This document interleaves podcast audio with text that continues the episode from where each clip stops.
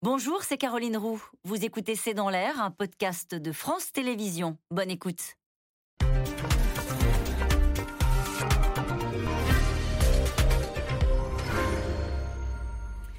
Bonsoir à toutes et à tous. Nous attendons vos questions au SMS, Internet et réseaux sociaux pour alimenter notre discussion. C'est un fou rire qui ne passe pas, celui d'une star du PSG, Mbappé, et de son entraîneur interrogé sur la possibilité de voyager en train et de délaisser le jet euh, du club pour un Paris-Nantes pour euh, privilégier par exemple le train. Fou rire et polémique, une polémique de plus qui dynamite un débat amorcé depuis la rentrée sur les efforts que vont devoir faire les Français pour passer l'hiver sans coupure de courant, alors que les premières restrictions tombent comme euh, la fermeture d'une trentaine de piscines. Emmanuel Macron lui tente de trouver le ton juste entre dramatisation et solution. Hier, après un entretien avec le chancelier allemand, il a défendu les 19 degrés dans les foyers cet hiver et une réponse européenne à la crise énergétique. Macron, la sobriété et le PSG. C'est le titre de cette émission. Avec nous pour en parler ce soir, Christophe Barbier. Euh, vous êtes éditorialiste politique et conseiller de la rédaction de Franc-Tireur. Dominique Seux est avec nous ce soir. Euh, vous êtes directeur délégué de la rédaction des Échos à la une de votre journal aujourd'hui, Crise de l'énergie. L'initiative franco-allemande. On peut d'ailleurs vous retrouver tous les matins par ailleurs euh, sur la radio France Inter. Soisy Kemener, vous êtes rédactrice en chef au service politique de Marianne. Je rappelle votre chronique du jour sur France Inter. Taxe sur les super profits. Pourquoi ça tangue dans la majorité Enfin, Arnaud Gossement. Vous êtes euh, avocat en droit de l'environnement et professeur associé à l'Université Paris 1. Bonsoir à tous les quatre. Bonsoir. Merci de participer à ce C'est dans l'air en direct. Paris et Berlin ont donc décidé de faire front commun. Je me tourne vers vous, c'était à la une de votre journal, euh, Dominique Seux. Euh, on a le sentiment que c'est un peu la martingale du président pour arriver à faire passer la pilule, se dire on y va tous ensemble entre Européens. Alors sur deux sujets, le premier c'est euh, celui dont on a beaucoup parlé déjà, c'est la taxation, la vraie fausse taxation, contribution. Bon, en réalité, ça veut dire quand même... Des super profits Des super profits, ça veut dire quand même que, que, la France euh, avance un peu dans une voie qui est la contribution euh, des, des, énergéticiens. Mais le sujet n'était pas simplement celui-là. Le sujet, c'était de dire, dans cette crise qui est européenne, celle du gaz, de l'électricité, est-ce qu'on peut arriver à une solution commune? Sur le gaz et l'électricité, quand on voit les responsables gouvernementaux depuis quelques semaines, ils ont une crainte, c'est que les Français acceptent mal que du gaz, euh, français parte vers l'Allemagne au nom de la solidarité européenne. Que diront les Français si au mois de décembre, euh, on dit écoutez, vous, on va couper un petit peu le gaz parce qu'il faut en verser à l'Allemagne Et donc, Emmanuel Macron a non pas mis au point, mais il a explicité sa méthode sur ce point, c'est nous allons donner un petit peu de gaz aux Allemands, mais ils vont nous donner de l'électricité et c'est un échange gagnant-gagnant. Donc c'est une sorte de, de, grand deal. Et puis euh, derrière ça, il y a des tas d'aspects techniques dont on reparlera peut-être qui sont euh, un, peu complexes et le plafonnement des prix au niveau européen, les achats de gros, etc. Mais le message politique, c'était je ne perds pas la main dans cette, dans cette crise qui est quand même considérable. Je ne suis pas, euh, j'ai pas perdu la main. Je suis aux commandes et avec Scholz, le, la puissance allemande. Et avec l'idée peut-être d'échapper à un débat qui est en train de monter. On en a parlé à l'instant encore avec Jean-Luc Mélenchon sur la taxation des super-profits en disant on va faire une contribution européenne. Alors il faut que tout le monde soit d'accord avec cette idée de, taxer ceux qui font euh, une forme de spéculation sur l'énergie en ce moment et de redistribuer ensuite aux États pour qu'ils aident les, les ménages à faire face à ce choc. Est-ce que ça, ça peut passer dans le débat politique français?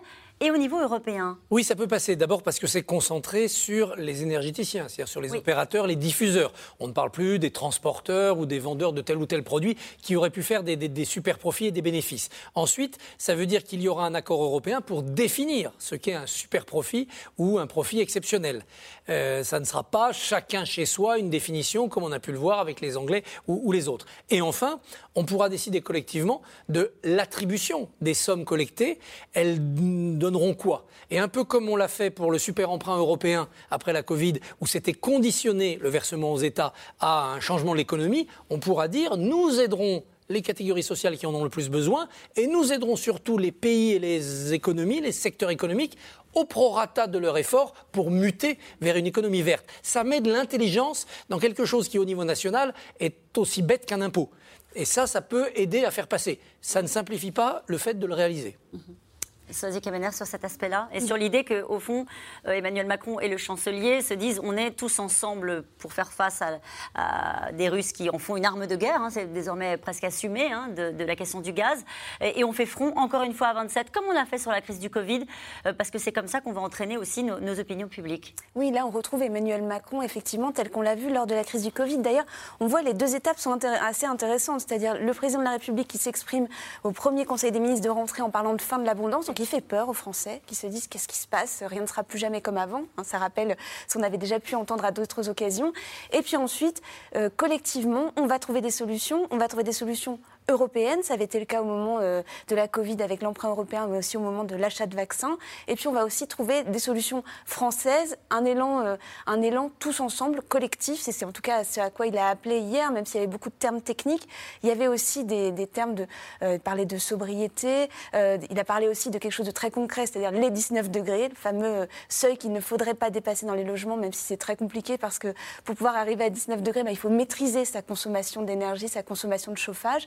Euh, quand on est dans une passoire thermique, c'est juste impossible. Mais en tout cas, l'idée, c'est on, retrouve tous les fondamentaux de, ce qu'a choisi de faire Emmanuel Macron à chaque, à chaque fois qu'il y a une situation de crise. C'est-à-dire, on explique la situation aux Français, quitte à faire un peu peur. Ensuite, on trouve des solutions européennes parce que c'est son ADN et parce qu'il sait que ça lui évite un débat qui est finalement assez dangereux hein, sur, le plan, sur le plan intérieur, puisqu'on voit bien que cette taxe sur les super profits, c'était pas une cacophonie gouvernementale, mais c'était en train d'envenimer doucement la rentrée. C'est-à-dire qu'il n'y a pas de off, il n'y a pas des ministres qui nous appellent en disant regardez ce qui est en train de se passer. Non, ça se passe dans des déclarations. C'est finalement assez feutré, mais mine de rien, on a une ligne de fracture entre gauche et droite qui était en train de se recréer sur cette taxation, sur les super profits, avec d'un côté euh, des gens comme. Euh, Bruno Le Maire, et puis de l'autre côté, une nouvelle venue, Yael Braun-Pivet, présidente de l'Assemblée nationale, qui avait laissé entendre qu'il fallait faire quelque chose, qu'on ne pouvait pas laisser les choses comme ça. Donc c'est une façon de reprendre la main politiquement et de répondre. Euh, et est-ce que ce n'est pas le bon, le bon échelon quand on parle de l'énergie, euh, l'Europe, Arnaud Gossement Si, certainement. Euh, alors, pour faire une contribution, non pas pour faire une taxe. Il faut juste rappeler aux téléspectateurs la différence entre les deux. Une taxe est un prélèvement effectivement sur le résultat net d'une société qui va abonder le, budget de l'État. Ça, c'est l'État qui est compétent pour le faire. Ça n'a d'intérêt que si l'État ne le remet pas immédiatement dans la poche de celui qui vient de prélever. Si vous prélevez de l'argent sur le profit, par exemple, d'un pétrolier pour immédiatement aider l'automobiliste à acheter le pétrole euh, qu'on vient de taxer, ça n'a pas euh, grand intérêt. La contribution, c'est un peu plus intéressant parce que là, ça va être sur le chiffre d'affaires, ça existe déjà, les contributions. Et là, effectivement, c'est intéressant de se mettre euh, d'accord au niveau européen pour que cette contribution, qui est actuellement décidée par certains pays, hein, l'Italie par exemple, même si on est plus proche de la taxe, l'Allemagne, là, c'est une contribution, le Royaume-Uni, c'est sur certains opérateurs uniquement. Une contribution, ça veut dire simplement qu'on ne va pas directement abonder le, le budget de l'État, on va leur demander d'alimenter des programmes. Alors, ça existe déjà en matière d'énergie. On peut effectivement aujourd'hui prélever sur des opérateurs des producteurs ou des fournisseurs. Par exemple, des producteurs d'énergie renouvelable, c'est ce qu'on appelle le système du complément de rémunération, qui peut rapporter de l'argent, ou alors, euh, en matière de contribution, on peut avoir en matière de déchets ce qu'on appelle les éco-contributions, que les consommateurs euh, connaissent bien. Là, l'idée, c'est de prendre cette contribution sur ceux qui font la spéculation sur l'énergie et de ensuite la redistribuer aux États pour qu'ils aident les populations? Pas tout à fait. La spéculation, il s'agit effectivement de lutter contre la spéculation. La contribution serait prise sur des fournisseurs euh, d'énergie et cette contribution permettrait, selon la proposition de la Commission européenne qui a été présentée euh, au mois de juillet dernier, il y a eu plusieurs propositions, mais c'est celle du mois de juillet dernier qui nous intéresse aujourd'hui, cette contribution aurait notamment pour but de permettre de lutter contre la crise du pouvoir d'achat qui est notamment générée par l'augmentation des prix de l'énergie. Donc là, c'est un peu différent que la question même de, de la spéculation. Et c'est vrai qu'il faut le faire au niveau européen parce que aujourd'hui. Donc c'est pas une taxe sur les super profits. Non, non c'est pas une taxe sur les super profits. Et d'ailleurs, on pourrait pas la faire parce que la loi ne pourront pas être rétroactive. C'est un débat qui n'a pas tant d'intérêt que ça puisque le temps qu'on vote la loi, ça Pourquoi je vous pose la question? Ça veut dire que le, débat, il n'est pas éteint. Euh, dans, cette idée qu'il faudrait faire payer euh, qu'il faudrait faire payer ceux qui profitent de cette situation. C'est ça qui est le débat qui est posé en France de manière très schématique. Et là, il est trop schématique. Par exemple, prenons EDF, par exemple. Oui, on va en parler. d'EDF, ça reste l'État. Donc, ponctionner de l'argent qui devait aller dans les poches de l'État, ça n'a pas un grand sens. Engie aussi, un actionnaire euh, public. Donc, c'est pour ça qu'il faut faire attention lorsqu'on dit on va taxer. Les, entreprises sont différentes, mm. et puis il y en a certaines que vous ne pourrez pas taxer. Total, par exemple, 30% de son actionnariat, c'est l'Amérique du Nord. Donc, ça sera difficile de taxer des profits qui ne sont pas nécessairement générés ici. Et puis, il faut qu'elle soit validée par les 27. Oui, et donc c'est pour ça qu'il est, peu probable que ce soit euh, validé au niveau des 27. Donc à mon avis, l'Allemagne et la France vont quand même appliquer leur propre texte. L'information importante euh, d'hier dans ce qu'a dit Emmanuel Macron, c'est que c'est un champ quand même assez restreint. Les énergéticiens, mais probablement sans total.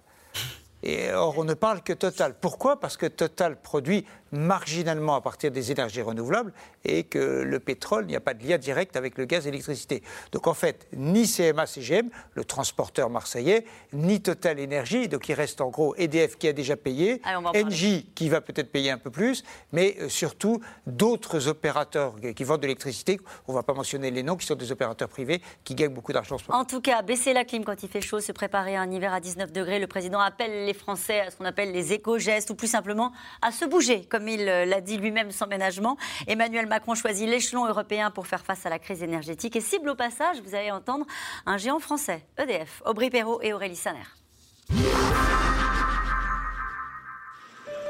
À peine la rentrée des classes passées. Bonjour, merci. Chacun d'entre vous a son rôle à jouer.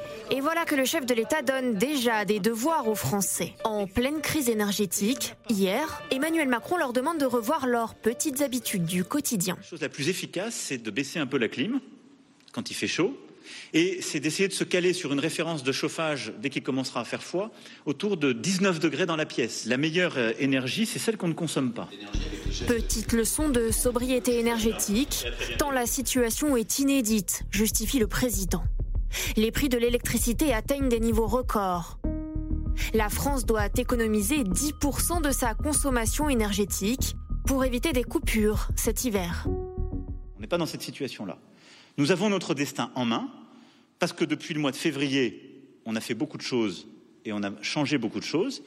Et parce qu'on sait que si on arrive à être au rendez-vous de la solidarité et de la sobriété, c'est dans notre main. Sobriété et solidarité donc avec les Européens. Quelques minutes plus tôt, le chef de l'État s'entretient avec le chancelier allemand. De cet échange ressort notamment une promesse, mettre à contribution les opérateurs énergétiques qui réalisent des profits exceptionnels. Une mesure défendue dès ce week-end par Olaf Scholz.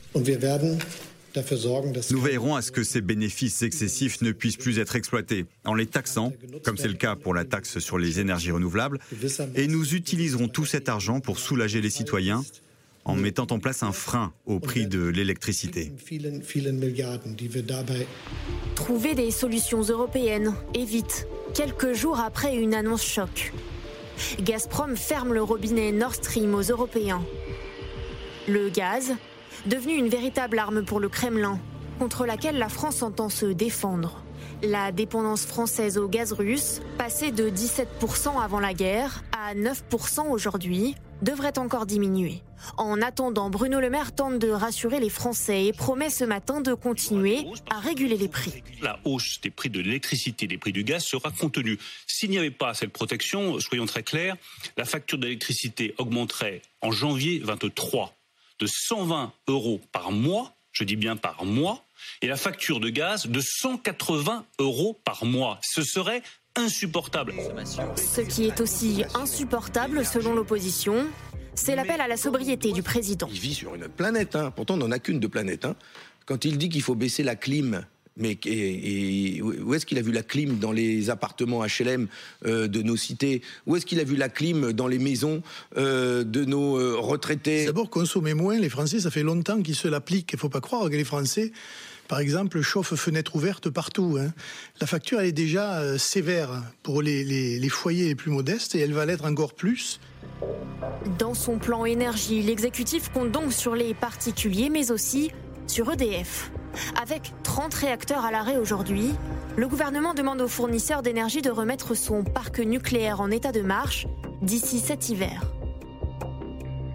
Je compte vraiment sur EDF pour assurer son programme de redémarrage dans les prochaines semaines, dans les prochains mois, et ça nous éviterait de devoir redémarrer une centrale à charbon. Pas si simple, tant la main-d'œuvre manque, répondait fin août le patron d'EDF, directement à la ministre de la Transition énergétique. Il y a pas mal de radioactivité. Et pourquoi on n'a pas assez d'équipes formées? Eh bien parce qu'on nous a dit, non, votre parc nucléaire, il va décliner. S'il vous plaît, préparez-vous à fermer des centrales. On a d'ailleurs déjà fermé les deux premières. Les centrales suffiront-elles cet hiver? Les républicains ont exigé aujourd'hui une commission d'enquête, accusant l'exécutif d'avoir sabordé le nucléaire. Alors nous allons venir sur cette passe d'armes euh, entre le président, le gouvernement et EDF. Mais d'abord cette question. Envoyer du gaz à l'Allemagne et récupérer de l'électricité, j'ai du mal à comprendre la finalité. Ah oui, parce que c'est Amaury dans le Rhône qui nous pose. Mais il a tout à fait raison, c'est une excellente question. D'abord, ce ne sont pas les mêmes usages. Euh, chacun le sait, il y a l'éclairage, les matériels électriques et puis de l'autre côté le, chauffage. La France a des stocks de gaz euh, qui sont pleins, proches de 100% aujourd'hui. Euh, et euh, notamment parce que, euh, eh bien, on reçoit moins de gaz que l'Allemagne. On est moins dépendant depuis le début que l'Allemagne du gaz. Il y a la Norvège, il y a, d'autres gaz. Par ailleurs, nous avons un problème d'électricité. Nous avons un problème d'électricité. Votre reportage vient excellemment de le montrer. Nous avons 32 réacteurs qui sont à l'arrêt aujourd'hui, qui vont redémarrer entre le mois de décembre et le mois de janvier. Donc c'est un échange de bons procédés. oui, de l'électricité produite donc en Allemagne avec du charbon. En partie avec du charbon, en partie avec du charbon. Et nous, nous avons décidé de fermer nos centrales à charbon, même si une ou deux vont être réouvertes, celle de Satavold notamment euh, en, Moselle. Chacun utilise au mieux euh, ses, euh, ses, atouts et ses défaillances avec Berlin qui décide de prolonger deux centrales nucléaires. On sait à quel point le débat euh, a été très fort hein, et assumé par Angela Merkel de tourner le dos au nucléaire après l'accident de Fukushima. Et du coup, contraint et forcé, Olaf Scholz va devoir poursuivre l'activité de, quelques centrales de deux mois. Tout le monde remet à plat ces dogmes, qui n'étaient pourtant pas très anciens. C'est pas si vieux, Fukushima. Euh, L'Allemagne freine dans cette fermeture de, centrales, euh, accélère sur le charbon alors qu'on sait que c'est pas écolo. Les Français, qui encore il y a quelques années étaient quand même dans l'idée qu'il fallait fermer les centrales nucléaires, même si, comme Emmanuel Macron l'a rappelé, en 2017, il a tout de suite fait allonger le calendrier. Bah, maintenant, on fait demi-tour, on va construire de nouveaux EPR. Donc les certitudes idéologiques et écologiques d'hier n'ont plus de valeur aujourd'hui. Elles reviendront peut-être demain quand la crise russe sera terminée. Au passage, quand même, il y a l'urgence et on fait ce qu'on peut avec ce qu'on a. Il y a le long terme où chacun essaye d'aller vers le renouvelable et vers des modes énergétiques qui ne soient ni cause de dépendance vis-à-vis de l'étranger, et surtout pas d'éventuelles dictatures, ni euh, cause de réchauffement climatique et de pollution excessive. Mais cette question entre l'Allemagne et la France, on ne se la poserait pas s'il s'agissait de voir la Bretagne livrer du gaz au Poitou-Charentes, qui lui-même enverrait ah de l'électricité au Berry.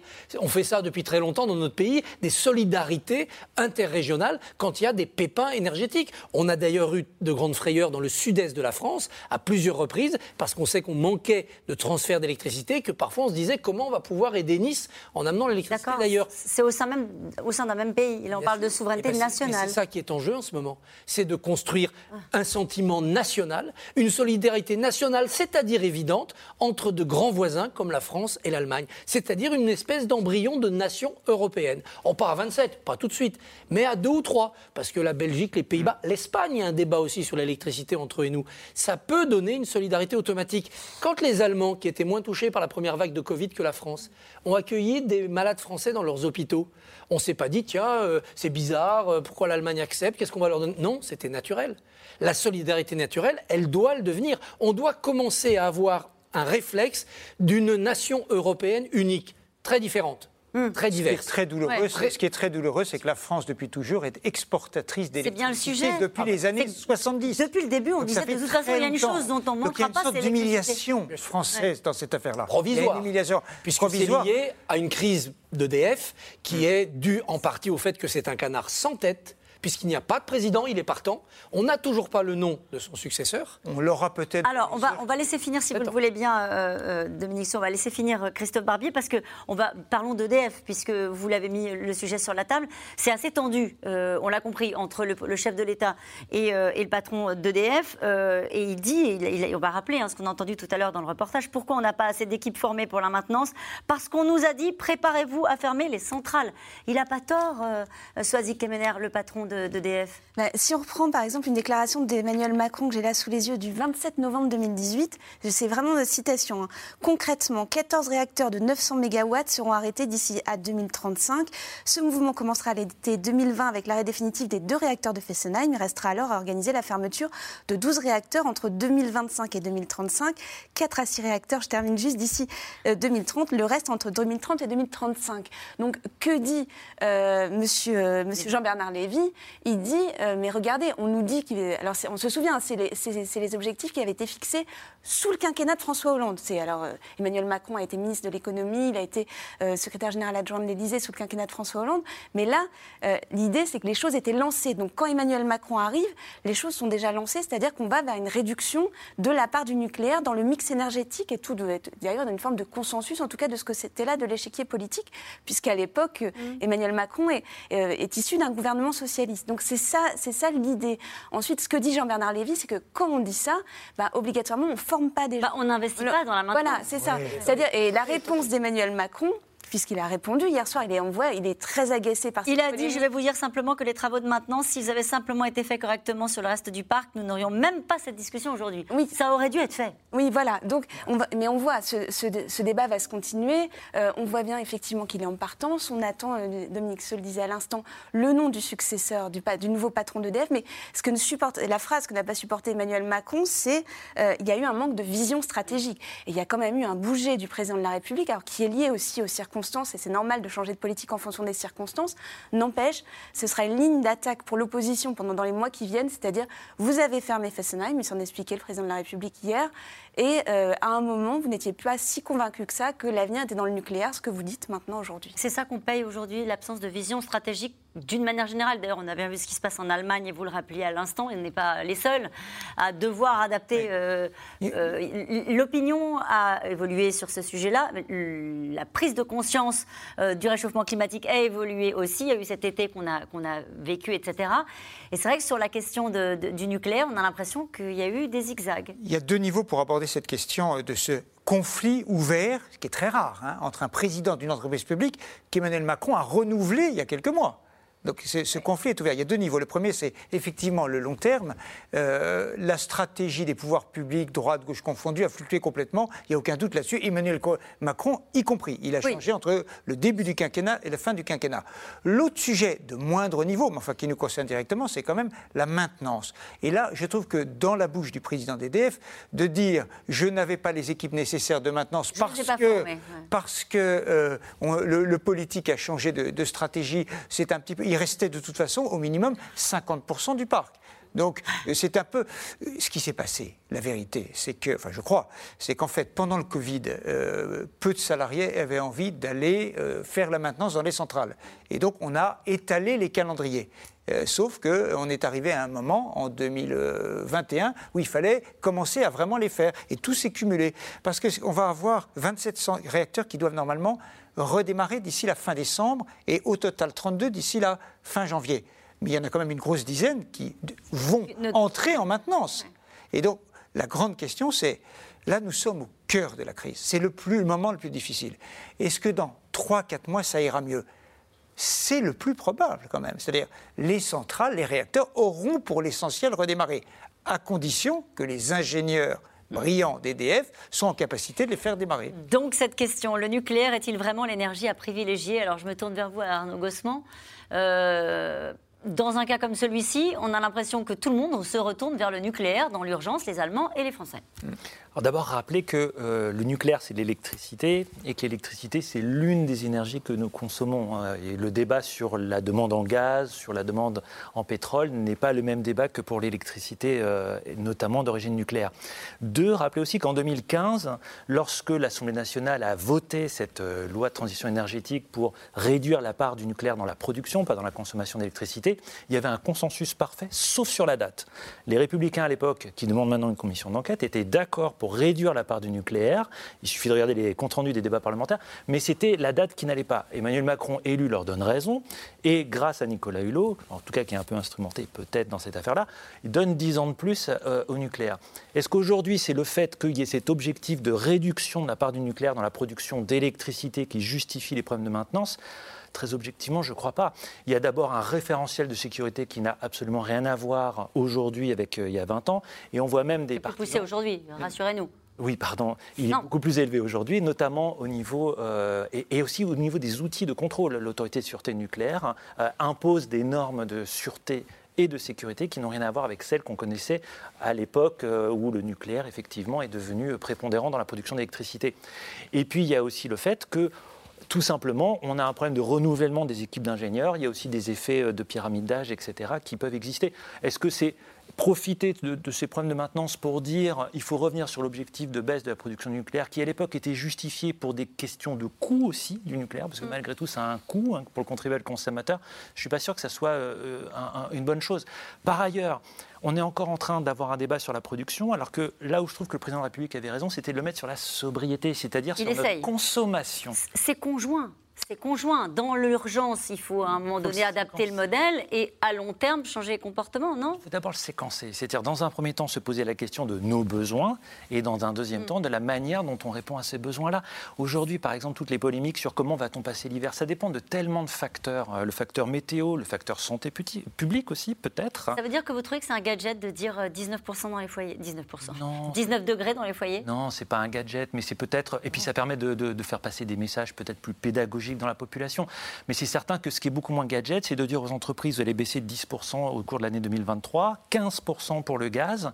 Euh, comment on répond à celles qui, dès aujourd'hui, ont des problèmes de facture et qui font des plans de chômage partiel euh, C'est là concrètement qu'il y a une urgence. Hein. Est-ce que la stratégie euh, est tranchée, Soazic Kemener? On a le président qui nous dit on ne pourra pas pendant des mois et des mois voir des mécanismes aussi larges qui financent une énergie fossile. C'est ce qu'il dit hier.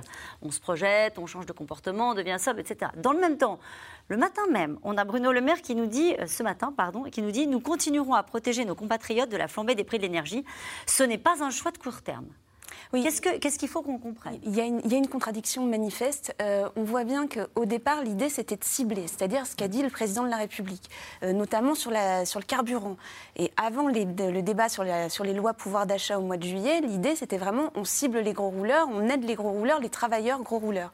Et puis, il y a eu le débat parlementaire et il a fallu faire des concessions et des concessions aux LR. Et les LR, les députés LR, ont demandé à ce qu'on baisse pour tout le monde le carburant, ce qui se passe d'ailleurs en ce moment à la pompe, euh, en plus des remise de Total. Il y a la remise aussi euh, euh, décidée euh, par les parlementaires. Donc, le président de la République, qu'est-ce qu'il dit? On ne va pas continuer. Il dit même ce n'est pas intelligent. Donc, c'est une façon de dire au LR vous avez pesé pour cette solution-là. Dans l'urgence, nous avons fait ce choix parce qu'il fallait trouver des solutions pour les Français, on n'a pas eu le choix, mais euh, on ne pourra pas continuer à l'avenir. En revanche, ce n'est pas intelligent parce que ça manque de cohérence au moment où on dit qu'il faut sortir des énergies fossiles. Oui, parce que c'est, parce que c'est ce qu'il dit lui-même. Il dit euh, ces mécanismes profitent à des gens qui gagnent 3, 4 fois, euh, fois le SMIC. Hein, il, il, le dit lui-même lors de son intervention. Et c'est vrai que Bruno Le Maire, lui, est dans quelque chose toujours de, plus large en disant ben non finalement euh, il faut aider tout le monde. Donc c'est pas tranché. Ça semble pas clair. Bon, on a tendance à penser que c'est plutôt le président de la République euh, qui va qui va décider. C'est toujours comme ça que ça se passe. Mais euh, c'est vrai qu'on voit qu'il y a des tiraillements. Et en fait il y a ceux qui veulent encore parler au LR mm. et puis ceux qui voient bien que ça se passera pas avec eux qui voteront pas le budget et que finalement il faut compter sans eux. Dominique Seux, est-ce qu'ils ont tranché sur le ton je le disais, il faut embarquer le pays. Est-ce qu'ils ont tranché sur le ton? Dramatisation, changement de modèle, grand basculement, et puis mobilisation, intelligence collective, euh, et on va y arriver. Je ne sais pas s'ils ont tranché, mais ils ont changé. Il n'y a ah. aucun doute là-dessus. Il y a dix jours, c'était panique à bord, euh, nous ne passerons pas l'hiver, il faudra peut-être rationner les entreprises, euh, mettre le chauffage à 12, enfin, ça, ça allait être épouvantable. Et là, depuis que ce soit euh, à l'issue du séminaire gouvernemental, on avait vu une Elisabeth Borne qui était plus rassurante. Et les déclarations des ministres ont été plus, plus sages. Au fond, les risques ne sont pas très élevés. Et donc, c'est vrai qu'on a un petit peu de mal Alors, soit les responsables publics ont reçu, ce qui est possible, des informations très récentes de Météo France et du de RTE, c'est-à-dire le réseau de transport de l'électricité, parce qu'il y a une conférence de presse qui est le 14, donc on s'en rapproche. Ils ont reçu ces informations en leur disant, au fond, il y aura euh, un peu de vent pour faire tourner les éoliennes allemandes, et, euh, il fera pas trop froid, et donc ça va passer sans trop de drame c'est possible, ou alors c'est que tout le monde n'est pas encore très bien rentré et que euh, pour l'instant ça se cherche. Ou alors, je mets une troisième et pour le c'est compliqué à suivre. c'est justement la question que je voulais vous poser. Ou alors il se pose encore la question de quel est le meilleur moyen de faire changer les comportements, euh, d'accompagner au mieux euh, ce discours qui va être de dire aux Français on ne pourra plus faire totalement comme avant. On cherche d'abord la pédagogie c'est-à-dire demander aux Français, chacun chez soi, de faire les petits efforts qui, additionnés à ceux des voisins, donnent un moins 5, un moins 10% de consommation. Et il y aura une sorte de fierté nationale à, y être arrivé ensemble. Mm. On retrouvera dans les archives de l'audiovisuel des vidéos nous recommandant le 19 degrés. Il y a des années et des années, au temps de la chasse au gaspillage. C'est pas nouveau, 70. Degrés. Et, et ça apparaissait pas comme une brutalité à ce moment-là. Aujourd'hui, c'est un petit peu plus compliqué d'entraîner cet effort collectif parce qu'à chaque fois, les gens vont se dire oui, mais les autres les plus riches, et qu'ils donnent l'exemple. C'est la polémique qu'on a sur les jets privés, c'est la polémique qu'on a sur les piscines privées. On attend des classes sociales les plus aisées qu'elles donnent l'exemple. Puisque déjà, elles profitent des mesures généralistes, par exemple le carburant, il faudrait qu'elles donnent l'exemple sur leur consommation coûteuse en énergie. Et donc, il faut maintenir ce tissu social pour que tout le monde Alors, le même sens. Justement, vous me faites une, une, assurer une magnifique transition, puisque vous n'avez pas pu échapper à ce qui s'est passé euh, ce matin. Euh, même la Première ministre cet après-midi a fait la leçon, d'ailleurs, au, au Paris Saint-Germain. Le faux rire de Mbappé et de l'entraîneur euh, du club parisien interrogé sur leur trajet en jet ne passe pas. Encore moins l'hypothèse de faire voyager l'équipe en char à voile. Désormais, le sujet devient éruptif dans le débat public, dans le débat politique et les positions se radicalisent. Romain Besnénou et Christophe Roquet. Rarement une blague et un fou rire n'auront provoqué une telle polémique. Hier, Kylian Mbappé et l'entraîneur du PSG, Christophe Galtier, sont interrogés sur l'utilisation de jets privés au lieu des trains, moins polluants. Le footballeur, incrédule, s'effondre et rit aux éclats. Le coach, lui, ironise. Excusez-moi. Je me doutais qu'on allait avoir euh, cette question-là.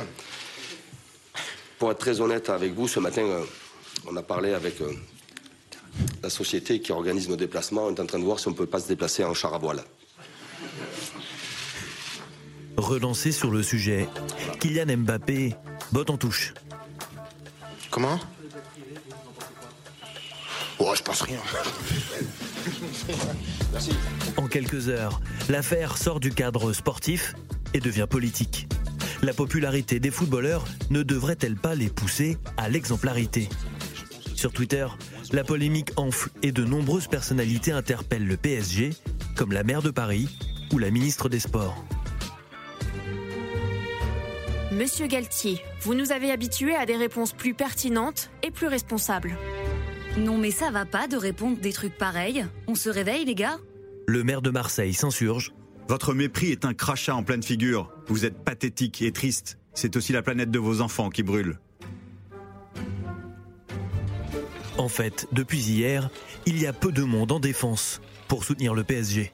La réaction de Fabien Galtier et de Kylian Mbappé montre à quel point ils sont très loin des enjeux de réchauffement climatique. Ce n'est pas risible et c'est ça qui est choquant dans leurs propos, c'est d'en faire quelque chose qui est anecdotique. On ne rigole plus avec la crise climatique. Cet été, le coéquipier de Kylian Mbappé, Lionel Messi, a lui aussi été pointé du doigt pour ses nombreux déplacements en jet privé. 52 vols en seulement 3 mois, soit autant d'émissions de CO2 qu'un Français moyen en 150 ans. Les jets privés, symbole absolu de l'impact des plus aisés sur le climat, devenu insupportable. Il y a 1% de la population qui est responsable dans le monde de 50% des émissions de gaz à effet de serre en, dans le secteur aérien. Et donc que Régulé les ou- jets privés soient utilisés, mis à contribution, voire interdits, moi c'est la proposition que je formule ce matin. Les politiques non plus ne sont pas épargnés. On leur reproche de plus en plus le moindre écart écologique. Jean-Luc Mélenchon dans un SUV ce week-end, ou Emmanuel Macron sur un jet ski. On ne rigole plus, car la planète n'en peut plus. La sécheresse et les incendies de cet été ont réveillé les consciences, au point de donner un nouvel écho aux militants climatiques les plus radicaux.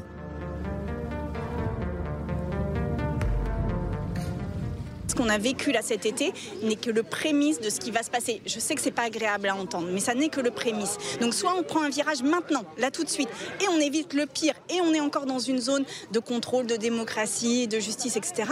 Ou alors on laisse la machine s'emballer, et là nous ne pouvons pas prévoir quelles en seront les conséquences. Donc c'est maintenant qu'il faut le faire. Et ça nécessite de la radicalité. Une radicalité qui s'est fait entendre la semaine dernière, et c'est assez rare, à l'université d'été du MEDEF. Les grands patrons interpellés à leur tour et sans ménagement par l'astrophysicien Aurélien Barraud. Tant que, par exemple, vous nommerez, vous autres chefs d'entreprise, croissance, le fait de raser un espace gorgé de vie pour le remplacer par une plateforme commerciale, fût-elle neutre en carbone, nous n'aurons pas commencé à réfléchir sérieusement. Si même face à cette évidence, nous ne voyons pas la nécessité d'une refonte axiologique et ontologique drastique, c'est que nous faisons preuve d'une cécité que nos descendants, s'ils survivent, auront, croyez-moi, du mal à pardonner. Merci euh, Aurélien Barraud. Chef d'entreprise, footballeur, politique. À l'heure où la sobriété énergétique pèse plus que jamais dans l'opinion, l'exemplarité verte ne tolère plus le moindre faux pas. Arnaud Gossman, vous qui suivez ces problématiques depuis longtemps, euh, quelle est votre réaction à ce reportage? On a l'impression qu'aujourd'hui, le débat sur ces sujets-là se focalise sur des sujets, on reviendra sur l'histoire du PSG, mais sur des sujets, euh, les jets, les piscines, et avec un, débat public, un débat politique qui devient extrêmement euh, éruptif.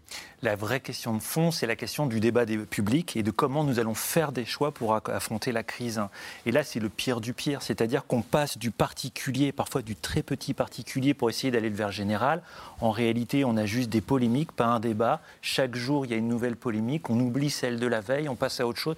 On n'a rien construit, on n'a rien décidé. Mais est-ce qu'elle raconte pas toute la même chose Ce que disait tout à l'heure euh, Christophe Barbier, c'est-à-dire au fond on est prêt, on a bien compris l'urgence de faire quelque chose, mais pas moi, ceux qui gagnent mieux, ceux qui voyagent en jet, euh, ceux qui ont des piscines privées. Euh, vous voyez ce que je veux dire? Je crois que c'est juste. Je regarde par exemple la réaction de Kylian Mbappé, le, le joueur de football. Je crois que c'est juste une méconnaissance des enjeux. Il ne faut pas non plus surestimer la capacité de tout le monde à bien connaître ces enjeux-là. C'est peut-être d'ailleurs pas son métier. Mais la réaction des gens, si je peux me permettre, face à ces propos me paraît totalement hors sujet. Plutôt que de se moquer, de l'injurier, de l'insulter, ce garçon, il y a des millions de personnes dans le monde, des jeunes, ils ont son poster dans la chambre, il est capable d'avoir une influence incroyable. Rappelez-vous les images de Cristiano Ronaldo, autre joueur de football, qui avait déplacé des bouteilles de Coca-Cola lors d'une conférence de presse. Le lendemain, l'action de Coca s'effondrait. Il a une capacité incroyable à influencer les gens. Eh bien, Valérie Masson-Delmotte, climatologue, a raison de l'appeler en lui disant devenez un ambassadeur du climat. Mais est-ce qu'il ne les influence pas dans l'autre sens en disant au fond tout ça est vain, euh, rions, un Paris-Nantes en jet, tout ça n'est pas si grave? D'abord, c'est, si, c'est grave, mais je n'ai pas envie de l'accabler, j'ai pas envie de... Le débat d'honneur de leçon et je m'en foutiste ne va nous amener nulle part. Euh, par contre, dire oui, il y a des gens qui ont un savoir, les climatologues, qui peuvent le faire partager et ce garçon derrière peut être une formidable ambassade du climat dans le monde entier auprès de tous ces jeunes, là, il y a quelque chose d'extraordinaire à faire. Encore une fois, on a besoin d'un débat public, pas d'une suite de polémiques et de s'en prendre aux gens, moi mieux que toi, toi moins bien, moi savoir. si tu vas au Qatar, euh, c'est que tu n'es pas écolo, parce qu'on va la voir, cette problématique-là sur, le, sur la C'est pas complètement mm. faux non plus. C'est sûr que le Qatar, alors encore que la France aujourd'hui se pose la question de savoir si le Qatar pourrait pas augmenter ses livraisons de gaz, ça rejoint notre débat tout à l'heure. Mais non, euh, encore une fois, pour en sortir, je crois qu'il ne faut pas braquer les gens. Moi, ma crainte, c'est que des gamins qui adorent ce footballeur se disent c'est quoi tous ces adultes qui s'en prennent à lui et qui du coup rejettent les enjeux écologiques parce que ceux qui s'en prévalent aujourd'hui ont été très maladroits, donneurs de leçons et, quelque part assez désagréables. Hein. Question de Philippe dans l'Isère. Au moment où on nous demande de faire des économies d'énergie, une Coupe du Monde dans des stades climatisés va commencer. C'est navrant. Oui, bien sûr, mais c'est une Coupe du Monde qui a été décidée il y a longtemps. Il va de soi qu'aujourd'hui, hein, le vote euh, ne serait pas du tout acquis au Qatar compte tenu de ces conditions-là. Par ailleurs, cette Coupe du Monde qui était prévue l'été a déjà été déplacée l'hiver pour limiter l'écart de température euh, et l'effort de climatisation. Et on ne reviendra pas euh, sur cette, Coupe du Monde, même si chacun est libre de ne pas regarder les matchs, hein, comme l'a proclamé l'acteur Vincent Lindon, pour se, détacher, pour désavouer ce choix. en revanche, il ne faut pas tout mélanger. Il y a une mauvaise blague, c'est évident. Euh, mais on ne peut pas demander aux footballeurs d'être autre chose que exemplaires et influenceurs. C'est des influenceurs, ils doivent faire attention aux causes qu'ils promeuvent. On ne peut pas, leur pas prendre les jets? On ne peut pas leur demander d'établir une stratégie. La stratégie de transport d'une équipe en fonction des intérêts de sécurité économique et écologique, c'est au club de le faire en dialogue avec des pouvoirs publics qui peuvent édicter des règles. De la même manière, les pouvoirs publics peuvent édicter des règles et vont le faire sur l'allumage des euh, euh, illuminations et des enseignes de commerce euh, la nuit et le jour, en lien avec les secteurs concernés, avec les impératifs qu'il y a de commerce, mais aussi de, sécurité. Ne demandons pas à un footballeur, aussi talentueux fut-il, d'établir la stratégie, de dire ce qui est bien et ce qui sera efficace et ce qui ne le sera pas. Demandons-lui d'être exemplaire dans le message, et une fois que les règles sont établies, bien entendu, de les respecter et de ne pas, et de ne pas tricher avec, euh, avec cela. Euh, on doit pouvoir faire des efforts sur les transports de joueurs, mais rappelez-vous les malheurs du président normal, François Hollande, qui au début de son mandat avait dit Moi, pour des raisons écologiques et économiques, je vais en train à Bruxelles. Puis on avait appris bah, qu'il est là en train, très bien. C'était compliqué à sécuriser parce que des voies, on peut attaquer un peu. Et puis il y avait un avion qui Et puis il y a un avion qui suivait parce qu'il fallait le ramener en cas d'urgence avec du matériel médical. C'était donc, malgré sa bonne volonté, totalement vain. Ne tombons pas dans le même euh, système. Dernier point, tous les efforts possibles, le virage radical qu'appelle Sandrine Rousseau de ses voeux, Est-ce que c'est utile s'il n'y a que les Français qui le font ou que les Européens qui le font? Pendant que la Chine, l'Inde, le Brésil, le si on les attend, on fait plus rien du coup. Exactement, et c'est ça le problème. Si on attend d'avoir une unanimité mondiale, on ne l'aura jamais. Donc nous devons être les pionniers dans un effort qui ne servira pendant un certain temps à pas grand-chose, mais il faut quand même être pionnier. C'est pas facile de convaincre des peuples de- d'être dans cette fonction-là. Avec une approche sociale aussi, euh, ceux à qui on va demander des efforts, qui considèrent qu'ils ne peuvent pas les faire. Et euh, on en parlait tout à l'heure avec. Jean-Luc Mélenchon. Il, y a- il va y avoir aussi un débat politique sur euh, à qui demander les efforts. Moi, ce qui m'a frappé dans la séquence, dans la mauvaise blague dont parle Christophe Barbier, euh, la séquence à laquelle on a assisté hier, c'est que un, ce ne sont pas les journalistes sportifs qui ont posé cette Oui. question euh, à l'entraîneur et à Mbappé. Euh, comme si c'est un journaliste qui est venu de l'extérieur, qui est venu pour poser cette question-là. Ce que je veux dire par là, c'est que l'opinion, chacun est encore dans son couloir. C'est-à-dire que je ne suis pas sûr que l'ensemble des sportifs soient obnubilés et où aient une connaissance particulière, comme les journalistes économiques n'ont peut-être pas encore une connaissance suffisante des questions euh, de, climat. L'opinion, je crois, est plus partagée et parfois plus indifférente qu'on le croit. C'est vrai qu'il y a un cœur euh, de spécialistes, d'opinions, de politiques qui sont très intéressés et très militants sur ces questions-là. Mais ça n'est pas l'ensemble de la population. Et donc il faut du temps pour convaincre, il faut de la pédagogie. Ce que, c'est, pardonnez-moi, c'est précisément ce qu'a dit Elisabeth Borne. Elle dit que ça révèle un problème de, de prise de conscience. Absolument, ça révèle un problème de prise de conscience. Après, il faut bien, euh, bien évidemment, il faut que chacun là où il est puisse euh, être exemplaire. Et c'est vrai que d'un côté, vous avez la séquence à laquelle nous avons assisté, et de l'autre, Emmanuel Macron hier a renvoyé chaque Français à regarder un site qui s'appelle EcoWatt pour regarder les gestes. J'ai regardé EcoWatt ce matin. Et alors? Et alors, vous avez 21 propositions de gestes. Il y a des gestes, effectivement, le chauffage à 19, euh, mettre en veste certains appareils. Et parfois, il y a des gestes, on se dit qu'on nous prend pour des billes. Et le terme est. Vous avez le geste, c'est euh, Français veiller à mettre des couvercles sur les casseroles d'eau chaude quand euh, l'eau chaude euh, bout. Euh, on nous prend un peu pour des billes. Il va falloir trouver le bon langage, la bonne façon de s'exprimer, qui ne soit pas un peu Vous voulez dire? ridicule. C'est-à-dire que si on nettoie, parce que c'est compliqué, on lui demande parfois de ne pas être trop techno euh, et d'être dans les grands ensembles, les grands équilibres et de parler aux Français de choses très concrètes. Là, vous dites, euh, un, c'est, peut-être trop concret Non, et surtout, je- ça ne sert à rien? Non, je ne vais pas dire que ça ne sert à rien. euh, Quand vous dites, qu'il faudrait ne pas garder- les Français pour des billes. Non, eh ben, c'est euh, d'un côté. bon, D'abord, ce sont des gestes auxquels tout le monde pense depuis assez longtemps, y compris et notamment les gens qui, sont, euh, qui ont des moyens limités. Et qui font la cuisine. Voilà, et qui font la cuisine, etc. Et donc, vo- voilà, il ne faut pas imaginer. Mais c'est vrai qu'il peut y avoir un écart ressenti entre les efforts demandés aux uns et les efforts demandés aux autres. C'est bien ce sujet d'embarquer euh, tout le pays dans le même sens. Euh, Swazik Kemener, votre réaction sur euh, aussi peut-être plus généralement sur. On voit bien que c'est pas un débat qui se positionne en disant bah tiens on est dans le grand basculement. Voici partie par partie euh, quelles sont nos propositions pour choisir nos priorités. On enchaîne des polémiques où on dit c'est pas bien et on désigne des responsables. Oui, on cherche des boucs émissaires. C'est ça. Souvent, quand on a peur, eh ben, on cherche des boucs émissaires. Donc là, on a trouvé effectivement euh, un bouc émissaire euh, qui est plus global hein, que le PSG. C'est-à-dire qu'on c'est est-ce que les élites sont en train de faire une sécession climatique? C'est ça la question. Est-ce qu'ils sont en train de se dire finalement on n'est pas concerné, euh, on, continue à vivre dans notre vie, dans nos privilèges, etc. Et c'est en tout cas ce que ressent une partie de la population aujourd'hui. C'est pour ça qu'il y a eu des réactions qui ne sont pas des réactions sans doute universelles, hein, mais des réactions d'une partie de la population, une partie de la jeunesse qui se dit euh, mais qu'est-ce qui est en train de se passer?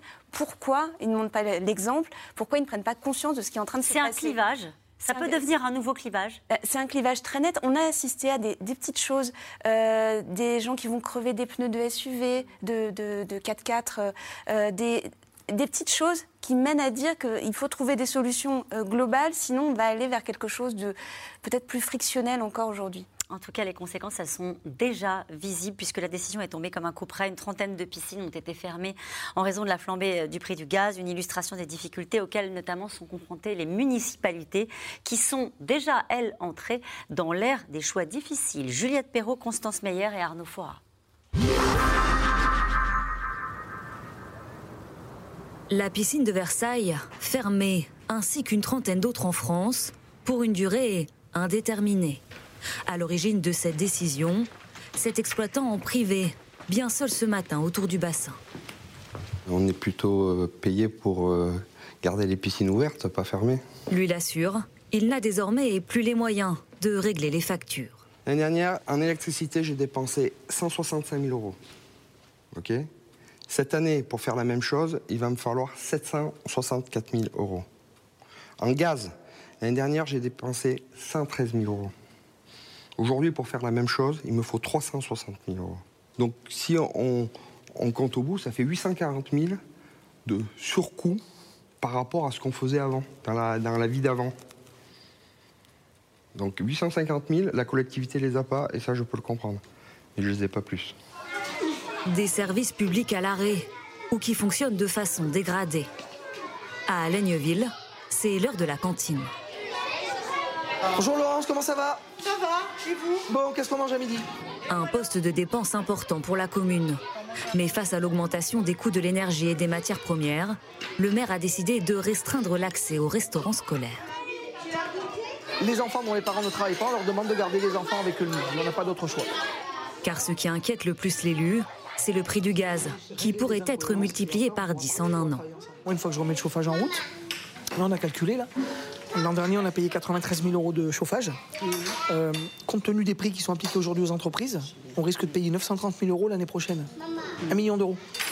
Or, un million, c'est justement le fonds de roulement de la commune. Alors, depuis plusieurs semaines, Monsieur le maire se démène pour faire la moindre économie. Jusqu'à cet été, on fonctionnait avec des sèches-mains papier euh, et ça nous revenait à 5 000 euros par an. 5 000 euros par an et aujourd'hui, le papier, on sait qu'il a pris plus de 30, 30 d'augmentation. Donc, euh, ce sont des dépenses qu'on est obligé de, de, réduire. Et donc, pour ça, on a mis en place des, des électriques dans chaque école qui vont nous permettre d'économiser ces papiers. Je suis comptable de l'argent public, donc c'est normal que le maire fasse en sorte à ce que chaque euro soit un euro nécessaire. Néanmoins, aujourd'hui, on en arrive à des mesures qui sont assez drastiques. Et ça, c'est pas notre travail. Et le problème, c'est que j'ai le sentiment que le gouvernement n'entend pas. Aujourd'hui, on a euh, au niveau gouvernemental des gens qui n'ont jamais eu à gérer la problématique communale. Un ras-le-bol général qui a poussé un autre élu à prendre une décision radicale. Depuis plusieurs semaines, le maire de Montataire a les yeux rivés sur les cours du marché de l'électricité. On est à 516 euros le mégawatt. Je regarde au moins une fois par jour, mais parfois plusieurs fois par jour. Bon, j'arrête parce que de temps en temps, je jetterai le téléphone par la fenêtre. Selon ses calculs, la facture d'énergie pour la commune pourrait passer de 600 000 à 2 millions et demi d'euros par an. Intenable. Alors l'élu a tout bonnement décidé de ne plus payer, qu'importent les conséquences faudra qu'ils viennent nous couper l'électricité. Et physiquement, on s'opposera à la coupure d'électricité. Moi, vous savez, je me suis opposé dans le passé à des expulsions. Je me suis mis devant la porte, devant les policiers, devant l'huissier. Donc, on pourra aussi s'opposer physiquement à des coupures. Bonjour. Parmi les services publics de la ville, le gymnase, utilisé par les écoles et les associations. Pour faire des économies, le maire pourrait restreindre les horaires ou l'accès à certaines installations, hors de question. C'est 25% de chômeurs ici. Dans le quartier prioritaire de la ville, les jeunes de moins de 25 ans, le taux de chômage, c'est entre 30 et 40% des moins de 25 ans. S'il n'y a plus le gymnase, s'il n'y a plus les services publics municipaux, ils font quoi? Pour eux, c'est la seule richesse. C'est les services publics, c'est la richesse de ceux qui n'ont rien. La plupart des élus locaux demandent désormais la mise en place d'un bouclier tarifaire pour les collectivités. Une condition devenue presque indispensable pour ne pas se retrouver en cessation de paiement. Quelqu'un. Et nous étions en train de plein débat, on a pris la main dans le sac. Et ben vous allez répondre à cette question. Y aura-t-il des éclairages lumineux à Noël Quand on voit ce reportage, peut-être pas dans les communes qu'on est allé visiter, du coup. Il y aura peut-être euh, des coupures, on ne sait pas. Vous savez que le Bundestag en Allemagne a décidé euh, d'éteindre ses lumières la nuit. Je ne sais plus si c'est 18h ou 19h, euh, à partir de cet automne. Et donc, on va avoir un certain nombre de bâtiments. Alors, les éclairages du sapin de Noël, quand il y a des sapins, ne sera sans doute pas éteints, mais il y aura sans doute, encore une fois, deux choses. Un, des réacteurs vont redémarrer. Attention, des réacteurs vont démarrer. Donc ça devrait, si tout se passe bien chez EDF, ça devrait quand même euh, s'alléger. Là, la question dont nous parlons, c'est le prix. Est-ce que les collectivités locales vont renoncer à euh, l'éclairage de la mairie? Je ne sais pas, mais dans les rues, c'est tout à fait possible. Hum. Christophe Barbier, votre réaction à ce reportage qu'on vient de voir, là, ça devient très concret. Hein. Ils surveillent les cours ah de, l'énergie tous les jours en se disant, euh, bon, bah, il y a des choses qu'il va falloir peut-être fermer. On a vu les piscines, ça peut être des gymnases. Bien sûr, il y a des choses qu'il est facile de fermer. On peut éteindre les guirlandes de Noël à 20h, 20h30, les magasins sont fermés, elles ne servent plus à rien. Puis on les rouvre le lendemain à 17h quand la nuit tombe. Puis il y a des choses qui sont difficiles à fermer.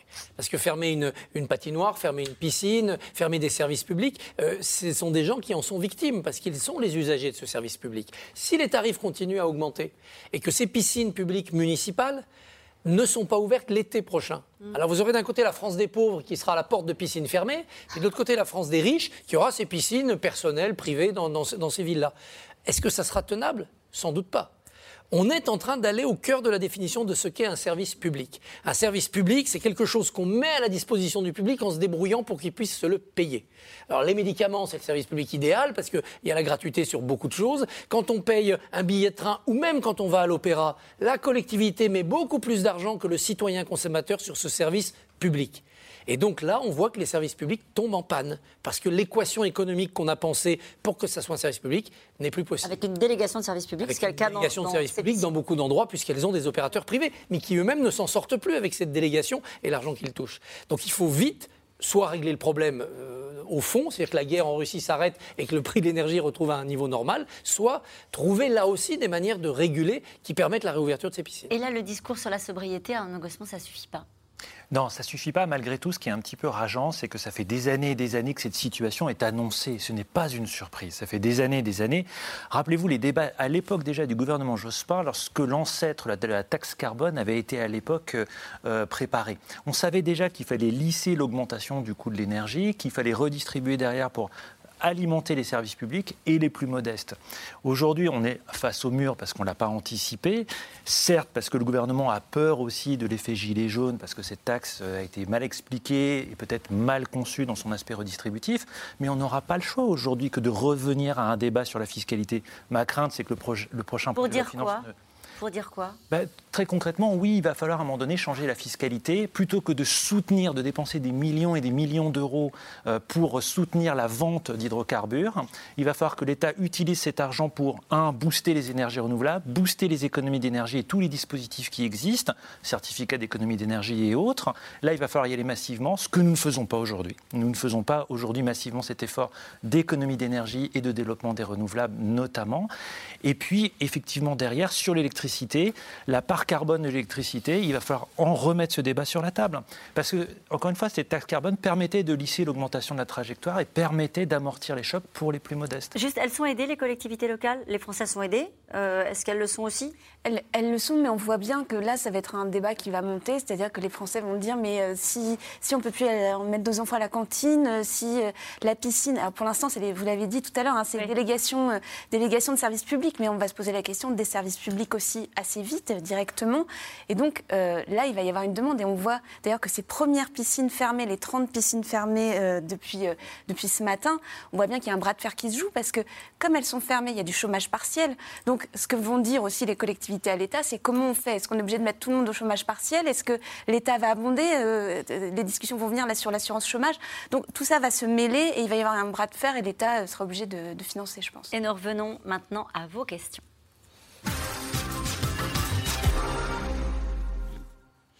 La plupart des gens font déjà attention à leur consommation. Comment vont-ils faire 10% d'économie en plus? Alors, les entreprises, les, les industries ont baissé au premier semestre de 10% déjà leur consommation. Donc, c'est possible parce que les prix étaient élevés.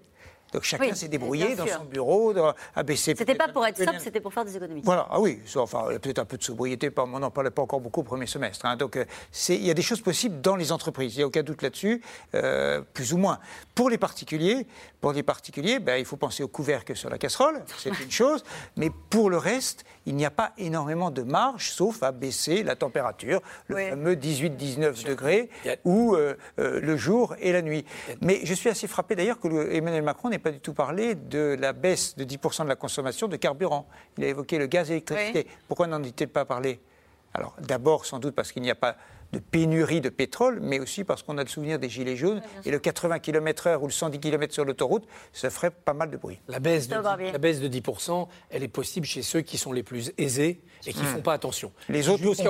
n'ont pas fait attention, qui ont chauffé des pièces vides, qui n'ont pas regardé à la dépense. Si eux, même si ce n'est pas une nécessité économique pour eux, font cet effort de rejoindre la sobriété collective, on aura une baisse sensible de consommation de la nation sans que les plus pauvres, qui déjà euh, ont peut-être du mal à atteindre les 19 degrés, euh, souffrent encore plus.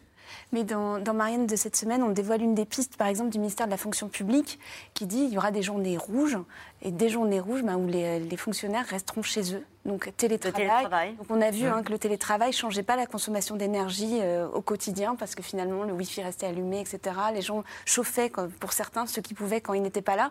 Donc des journées où on voit il y a un pic, il fait très froid, tout le monde reste chez soi. et ils vont demander ensuite le remboursement en partie de leur facture d'électricité alors ça, à l'entreprise Alors ça, c'est pas, ça, ce sera des négociations branche par branche. Mais, ce sera un sujet, sans doute. Il y a des exemples d'entreprises en ce moment qui euh, mettent les gens en télétravail et qui ferment une partie de leur bureau pour ne plus chauffer. Alors, pour le mois de novembre. Hein.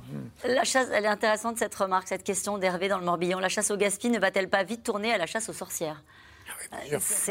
On y est déjà presque. Encore une fois, on va toujours chercher celui ou celle dans son voisinage qui euh, dépense trop, qui n'est pas exemplaire, qui a un 4x4, qui a une piscine, et le, dénoncer. On a un vrai risque de, démocratique, un vrai risque d'union nationale là-dessus. Il faut y faire attention par, par une pédagogie. Justement, Marilyn, y aura-t-il une police de la sobriété cet hiver par contre, c'est sûr qu'il va falloir se poser la question des interdictions. Euh, on ne va pas y échapper à un moment donné à se poser la question des interdictions. D'ailleurs, le gouvernement, dans son plan de sobriété, les deux grandes mesures qu'il annonce pour l'instant, c'est la confirmation de l'interdiction de la publicité lumineuse, de l'éclairage de nuit ou du chauffage de la rue ou de la climatisation de la rue sur le domaine. Ça existe déjà, ça. Hein ça existe déjà, effectivement. Les décrets existent déjà depuis 2012 même, mais ils, ils veulent que ça soit appliqué parce qu'aujourd'hui, c'était des textes qui ne soient pas appliqués. Qu'il y ait des interdictions, oui, c'est certain qu'il va y avoir des interdictions. Euh, le problème, c'est comment on décide de ces interdictions pour qu'elles soient acceptables derrière, pour qu'elles soient aussi euh, consensuelles, appliquées, et comment on les sanctionne derrière. C'est un chantier euh, démocratique extraordinaire que nous avons devant nous. Je crois qu'on n'en mesure pas l'ampleur. Mais effectivement, penser que juste par l'incitatif, on va s'en sortir, si on avait 20 ans devant nous, ce serait le cas. Mais on n'a pas 20 ans devant nous. Beaucoup de questions ce soir. Quelle solution alternative au déplacement en jet privé des sportifs de haut niveau? Il y en a qui prennent le train. Oui, et on, voit d'ailleurs, euh, parce que la polémique est née de ça, c'est-à-dire que le directeur de la SNCF a envoyé un, euh, de TGV a envoyé un, tweet en disant aux joueurs du PSG, euh, mais prenez le train, on trouvera des solutions. Donc effectivement, il y a des trains qui peuvent être réservés, on peut réserver des, wagons spéciaux. il peut y avoir des trains affrétés, mais le problème c'est pas la nuit, parce qu'il y a des travaux sur les sur les rails la nuit. Et puis il y a le problème de la sécurisation des joueurs en gare, parce que quand vous avez des, athlètes, qui sont des vedettes internationales euh, alors c'est pas pas vrai pour tous les clubs de foot, mais quand vous avez Kylian Mbappé ou d'autres, je vais pas me risquer à citer d'autres noms, euh, qui vont euh, qui vont dans des qui arrivent dans une gare, c'est très compliqué. Donc donc voilà, tout ça, tout ça doit faire l'objet d'une discussion. D'ailleurs, c'est ce que faisait le PSG, sauf que le problème, c'est qu'il y a eu cette conférence de presse et ces réponses, mais dans la journée, ils avaient expliqué qu'ils étaient en train de travailler à ça. On voit que les rivalités footballistiques jouent partout. Vous avez montré tout à l'heure le tweet du maire de Marseille qui a taclé avec une violence certaine le, PSG. Voilà, c'était l'OM. Hein. Euh, c'était le cœur du supporter de l'OM qui parlait sans doute. Une question de Guy dans l'un. Cet hiver risque d'être révélateur de la qualité de collaboration des Européens. J'espère ne pas être déçu. C'est vrai c'est un test pour la solidarité européenne. C'est un défi. C'est un défi. Comme a été un défi la crise du Covid et comme l'a été il y a maintenant de longues années la crise de l'euro après 2007-2008 au chevet de la Grèce. L'Europe a relevé tous ces défis. L'Europe a plein de défauts, les démocraties ont plein de faiblesses, mais sur le temps long, elles ont l'endurance, le bon sens, la solidarité. Donc il faut être optimiste de ce côté-là. Et la solidarité avec l'Allemagne sera quelque chose de très important parce que l'Allemagne a été solidaire sur les vaccins. Le vaccin était en partie allemand. Ils auraient pu garder tous les vaccins et prioriser leurs personnes âgées. On a oublié, Ils hein. ont partagé. C'était il y a deux ans. Ah bah oui, on a oublié. Allez, pour pouvoir survivre, les entreprises qui consomment beaucoup de gaz ne vont-elles pas devoir délocaliser, Dominique C'est une énorme question euh, parce que euh, tout l'enjeu, tout une un, des, un des objectifs qu'il faut se fixer en ce moment, c'est de réindustrialiser la France, qui s'est désindustrialisée. Comment relocaliser des activités si des entreprises, des investisseurs internationaux ou nationaux disent, bah, écoutez, euh, découvrent que le prix de l'énergie est faramineux.